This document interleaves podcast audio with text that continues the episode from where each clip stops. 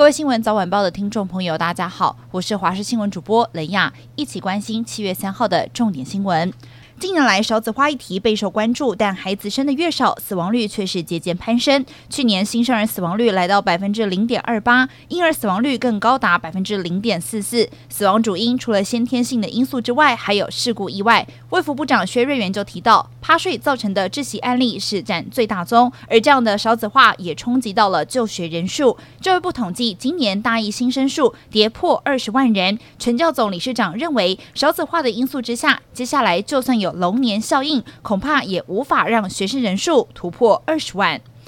社会消息：台中一名六十一岁的周姓女子，从二号深夜到三号凌晨，竟然是提着汽油到台中、南投等等亲友的住处泼洒汽油纵火，结果造成两名亲友头部、背部还有手臂烧烫伤。犯案的女子清晨主动向警方自首，警方初步调查发现，女子疑似是为了和家人争产发生纠纷，心生不满纵火泄愤。而住在祖厝的哥哥虽然躲过了大火，但脸上和身体是多处的烧。烫伤，一想到自己的妹妹竟然纵火，哥哥仍旧不敢相信。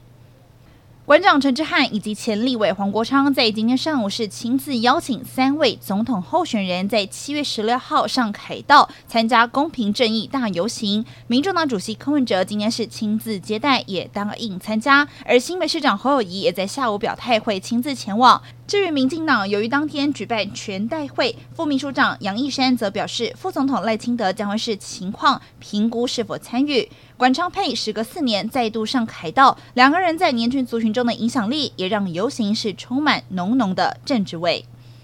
国际消息：日本东京新桥一栋大楼今天下午疑似瓦斯气爆引发火灾，造成至少有四人受伤。东京消防厅下午接获民众报案之后，出动将近十八辆的消防车前往灭火，花了将近一个小时控制火势。日本警方初步研判，起火的地点在二楼的餐厅。抵达现场时，空中已经充满了瓦斯气味，而餐厅人员透露，用打火机点烟之后，瞬间发生了爆炸。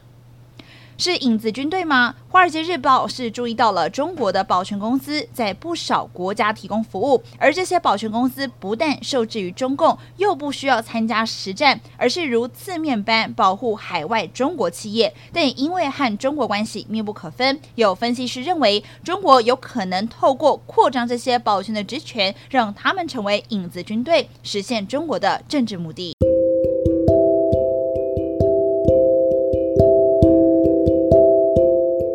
以上就是这节重点新闻，感谢您的收听，我们再会。